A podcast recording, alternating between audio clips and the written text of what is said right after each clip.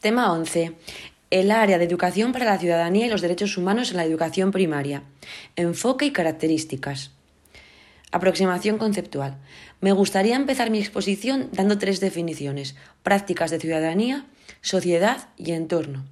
¿Qué son prácticas de ciudadanía? Según Puig, en 2003, son oportunidades que se brindan a los niños y jóvenes para que realicen actividades que les preparen para ser ciudadanos.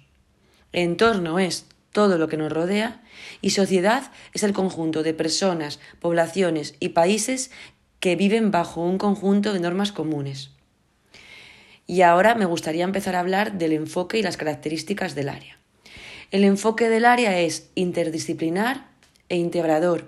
Favorece un aprendizaje global y significativo en el que el alumnado construye su aprendizaje movilizando conocimientos previos que ha adquirido en diferentes disciplinas.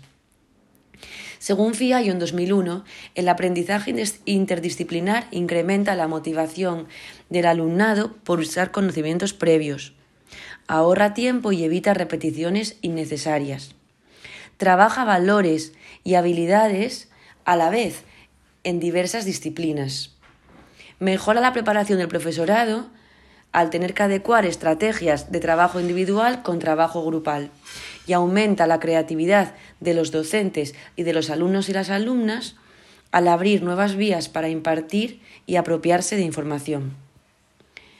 Desde un enfoque integrador que use metodologías globalizadoras, el proceso de enseñanza-aprendizaje ha de desarrollarse en un ambiente que invite a investigar, a descubrir, a tomar decisiones y a participar de forma activa y responsable.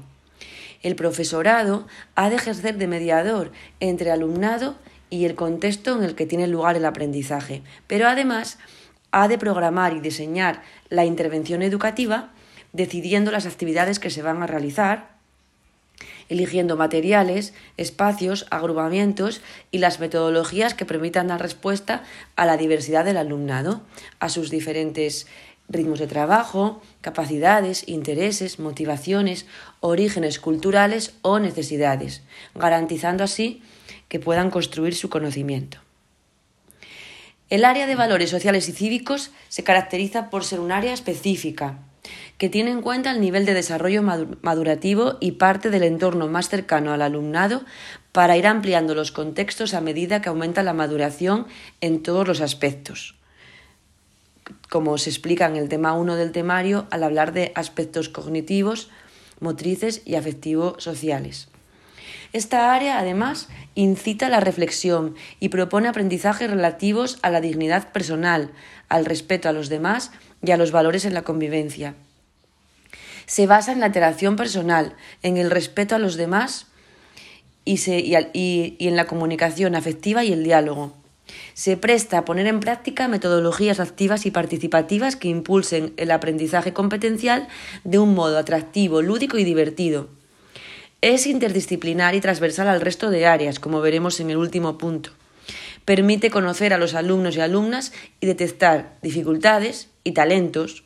Favorece el aprendizaje cooperativo, la planificación y la realización de actividades de recogida de información y comunicación de resultados utilizando las tecnologías de la información y la comunicación, las del aprendizaje y el conocimiento y las del empoderamiento y la participación.